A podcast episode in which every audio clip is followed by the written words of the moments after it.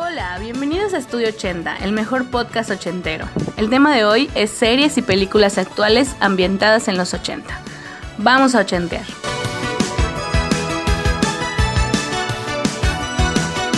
¿A quién no le gustaría trasladarse por un minuto a un pueblo estadounidense en los años 80?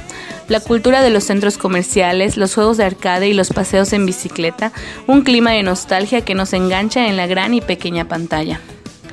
En los últimos años hemos podido ver cómo Stranger Things ha revolucionado sin duda alguna el panorama de las series juveniles y además de ciencia ficción. La serie lo tiene todo, amor, aventura, drama, vida cotidiana, conspiración y ciencia ficción. Un cóctel que engancha. Sin embargo, esto no es un podcast sobre Stranger Things, sino de algo, una característica de la serie que la hace particularmente especial una característica que comparte con algunos de los filmes y de las series del momento, estar ambientada en los 80. Ahora bien, ¿por qué son tan llamativos los 80 y por qué es un factor clave en la actualidad para que una serie o película tenga éxito? Sencillo.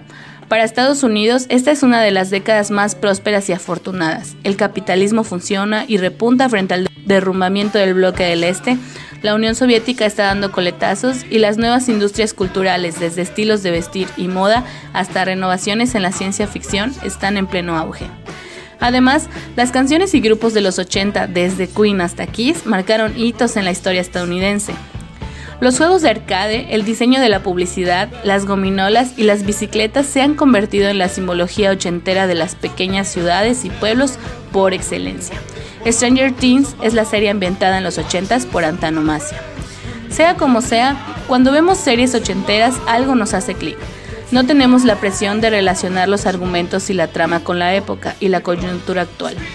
En general, para quienes vivieron como niños, jóvenes o casi adultos esta etapa, visualizar anuncios antiguos, ropa de esa época o volver a escuchar las canciones viendo cómo los personajes se emocionan por haberlas oído por primera vez puede resultar hasta entrañable.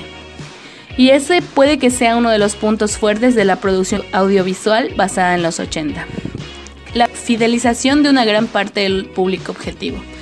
En definitiva, y salvando las distancias, es un poco lo que ha pasado en nuestro país con la popular serie Cuéntame cómo pasó. Nos guste más o menos, alguna vez la hemos visto. Posiblemente haya sido acompañada de los familiares que recordaban ciertos aspectos de la misma. La música, los acontecimientos, hasta la vajilla, que en muchas ocasiones puede que fuera la que tienen nuestros abuelos en casa. En el caso de la cultura española y los 80 es totalmente necesario señalar el movimiento de la movida madrileña y ponerlo en contrapartida al movimiento kinky, que le era contemporáneo. ¿Triunfaría una serie sobre los 80 y sus subculturas? Posiblemente.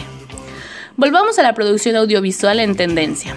A Estados Unidos los 80 le han servido para absolutamente todo. Ningún género se ha resistido a la miel de los 80. Las famosas sitcom que empezaron a triunfar hace casi medio siglo en Estados Unidos siguen tirando de, la coyuntura de los 80 en la actualidad. Los Goldberg es un buen ejemplo. Aunque no sigue al 100% el formato sitcom, las situaciones costumbristas de una familia de los 80 triunfan en la televisión norteamericana y también se emite en nuestro país. The Americans ha cautivado crítica y público, y sí, estaba ambientada también en los 80. En cuanto a política y conspiración y crimen, está todo servido, y es que el recurso de poner a los rusos como malos de la película nunca pasa de moda para los productores estadounidenses.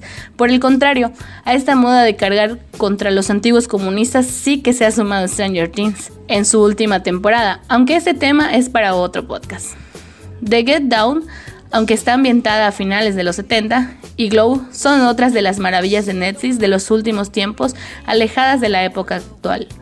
La biografía musical ochentera también ha triunfado como con Bohemia Rhapsody, una verdadera revolución que acercaba a los espectadores a las industrias musicales de los 80 y a las cloacas de la fama. Y por supuesto, no iba a faltar el cine de terror. It, que también nos recuerda a Stranger Things enormemente, bicicletas, un pueblo perdido y bastante incertidumbre.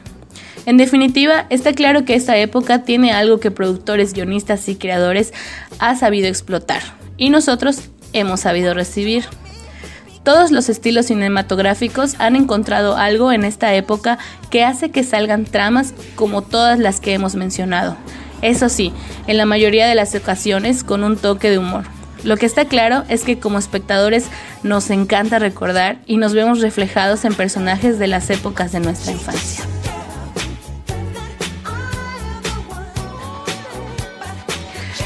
Esto fue todo por hoy y este es nuestro podcast Estudio 80. Nos vemos a la próxima.